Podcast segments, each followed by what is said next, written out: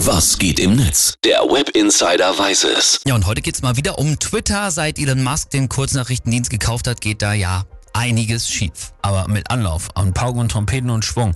Was haben wir nicht schon alles berichtet, oder? Vom blauen Haken, für den man plötzlich Geld bezahlen muss, Ja. Massenkündigungen, der große Wegfall von Werbepartnern. Genau.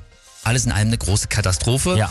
Und da sind zu Recht einige User sauer und viele wollen jetzt natürlich immer noch wissen, wie geht's denn weiter? Tja, und seriöse Antworten ist nicht das von Elon Musk, oder? Nee, sogar äh, noch nicht mal, wenn man jetzt eine offizielle Presseanfrage schickt an presse.twitter.com, dann ähm, kriegt man nämlich sowas. Das hat Elon Musk selber bei Twitter vor einigen Tagen angekündigt.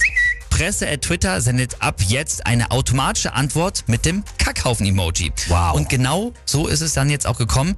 Man bekommt tatsächlich keine Antwort mehr, sondern einfach nur noch dieses Emoji. Why? Aber wa- wa- wa- was, was stimmt mit dem nicht? Ja, es wird gerätselt, warum das jetzt so ist. Viele schätzen, dass Elon Musk die Autoantwort eingerichtet hat, weil er schlichtweg für sein Presseteam gerade einfach keine Mitarbeiter mehr hat nach den Massenkündigungen. wow.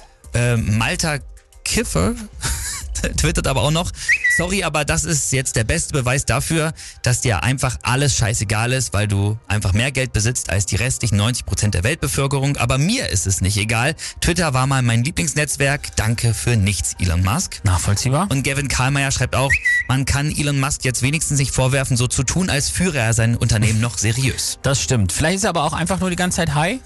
Könnte auch sein.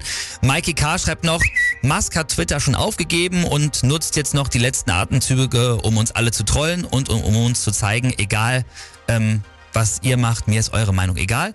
Und äh, Jan Böhmermann hat auch noch geschrieben und äh, schreibt, ich denke mal nicht, dass Elon Musk ordentlich was zu verbergen und keinen Bock auf Recherche und Schnüffeleien hat, weil warum sonst sollte er Presseanfragen automatisch mit einem Scheißhaufen-Emoji beantworten? Ja. Und äh, das Medienmagazin Zapp hat auch noch geschrieben, Sensation, immerhin das Presseteam von Twitter antwortet endlich in wenigen Sekunden.